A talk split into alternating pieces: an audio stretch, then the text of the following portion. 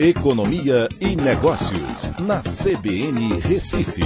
Oferecimento Cicred Recife e Seguros Unimed. Soluções em seguros e previdência complementar. Olá, amigos, tudo bem? No podcast de hoje eu vou falar sobre. Os alimentos e bebidas subiram 1,3%, mas o IPCA caiu 0,68% em julho. No acumulado em 12 meses, a inflação desacelerou para 10,07%, mesmo nível que encerrou dezembro de 2021. No ano, o acumulado do IPCA fica em 4,77%. A gasolina sozinha teve impacto negativo de 1,04 ponto percentual no índice. A queda no IPCA ocorreu após 25 meses seguidos de altas. Vale lembrar que houve deflação no auge da pandemia durante dois meses seguidos, abril e maio de 2020.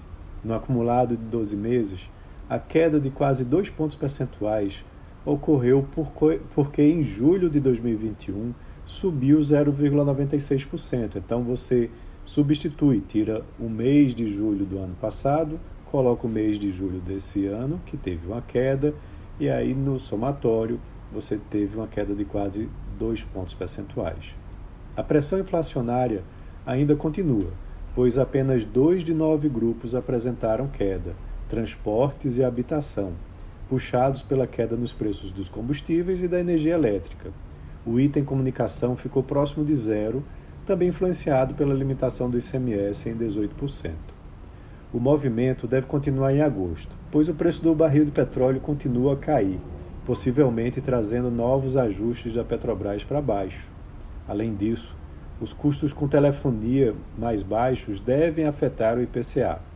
Vale lembrar, porém, que o IPCA é composto por 377 subitens. E é aí onde pode vir algum efeito importante de transmissão. Embora a deflação tenha ficado concentrada em poucos grupos, a alta de preços teve menor espalhamento em julho. O índice de difusão desacelerou de 67% em junho para 63% no mês passado. E por que isso é importante?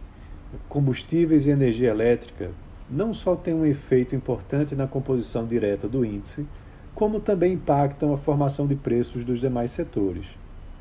Com o preço deles caindo, a difusão da inflação tende a cair nos próximos meses, fazendo com que os demais itens também desacelerem. Agora, o COPOM, o Comitê de Política Monetária do Banco Central, né, divulgou o seu relatório né, da sua última reunião e ele prevê uma inflação de 6,8% em 2022 e segue preocupado com o efeito das políticas de expansão fiscal recentes sobre a demanda agregada, que dificultam o trabalho deflacionário oriundo das altas recentes de juros. Por conta disso, em seu comunicado, ele disse que pode seguir elevando os juros esse ano. Então é isso. Um abraço a todos e até a próxima.